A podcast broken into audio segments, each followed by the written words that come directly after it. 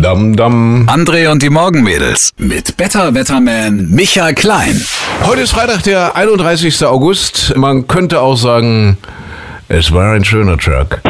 Der letzte im August. Piu, piu, piu. Die Sonne brannte so, als hätte sie es gewusst. Piu, piu, piu. Kennst du den Song? Natürlich kennst du den Song. Natürlich kenn ich den Song. Ja, ein uralter Peter Maffay Schmachtschinken, so aus den 70er Jahren. Und er hat diesen Tag besungen und damit, finde ich, auch verewigt, ein Stück weit. Oder? Ein bisschen ja. Ist mein, ist, mein, ne? ist mein Lieblingsschlager. Piu, Ja. piu, Echt? piu. Ernsthaft, ja? Ja, so die Geschichte von dem Jungen, wie alt ist er? 16? Ich war 16 und sie 31. Ja, die sich so irgendwie am Strand treffen und dann ist es halt wirklich am 31. August dort am Strand noch heiß genug, dass man bis wahrscheinlich dann bis zum 1.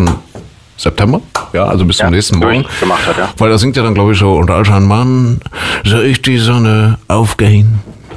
Und es war Sommer. Piu, piu, piu.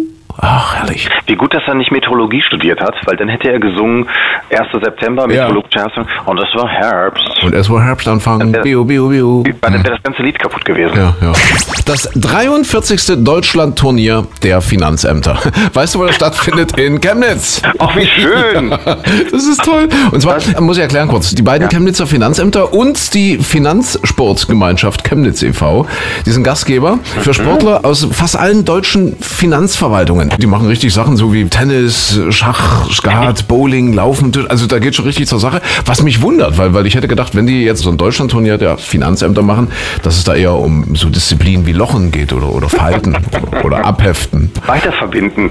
Weiterverbinden, Also bei mir ist das ja. Ganze ist wirklich mega nett und sehr, sehr, also wirklich toll, weil du rufst an, Ja. erreichst leider keinen, also deine Sachbearbeiterin ist nicht da Mhm. und eine halbe Stunde später klingelt dein Telefon und dann, ja, sie hatten versucht, mich zu erreichen. Hey, wirklich? Also ich, ich, auf mein Finanzamt lasse ich nichts kommen. Nein, Ja, ich- die, die, wenn sie Geld von dir wollen, natürlich, dann gehen wir mal zurück. Ja?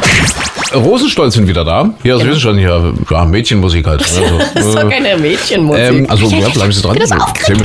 Warum komm ich so seltsam mir vor, wie ein Igel, der die Stacheln verliert? Ganz neu von Rosenstolz. Quasi eine Weltpremiere. Ui. Also ich muss ja gestehen, Rosenstolz ist so bei mir Musik, wo ich dann immer aus dem Studio rausgehe und mir einen Kaffee hole.